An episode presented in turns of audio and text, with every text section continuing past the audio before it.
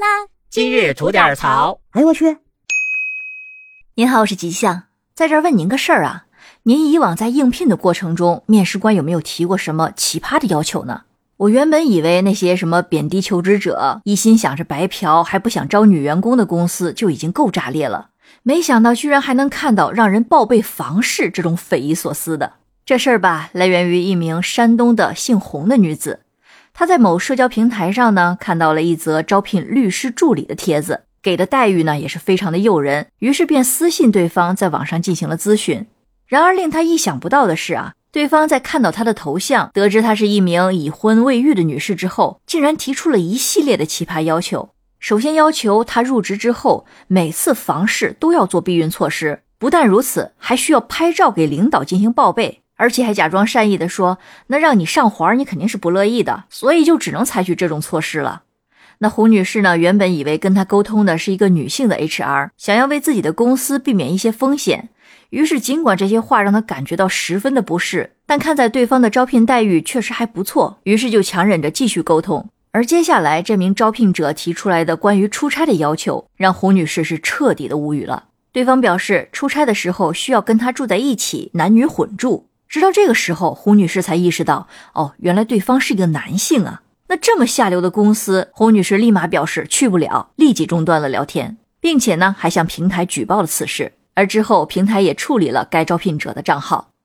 那此消息一出呢，立马引起了网友们的广泛的关注和讨论。许多网友表示，这家公司的做法简直是匪夷所思，仅仅是因为自己婚育的情况就被提出如此无理的要求，这完全就是对女性的不尊重和歧视，或者说这都不能算是歧视了，完全可以算作是性骚扰了。并且最让人感觉到炸裂的是，对方竟然还是一个律师事务所，这不是妥妥的知法犯法吗？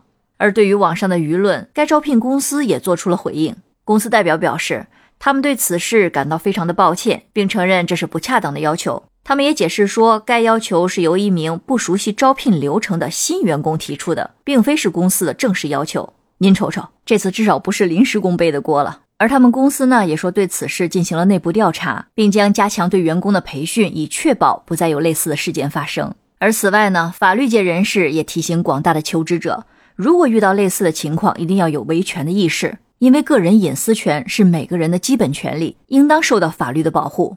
而如果求职者在应聘的过程中遇到了侵犯隐私权的行为，是可以向相关部门进行投诉，或者是寻求法律援助的。但是值得注意的是啊，这次事件再次说明了现代社会对性别平等问题的认知还是有待提高的。因此，大家在找工作的时候，还是应该保持着一定的警惕性，最好提前对公司的企业文化和背景做一些了解。如果真的是遇到了公司提出不合理的要求，那一定要果断的拒绝，早点举报，因为这样不但是保护了您自己，也算拯救了之后的求职者。您说是吧？好了，那今天就先聊到这里。想听新鲜事儿，您就奔这儿来；想听精彩刺激的故事，我们还有左聊右侃专辑，讲的呢是一些奇闻异事。感谢您的点赞和关注，回见。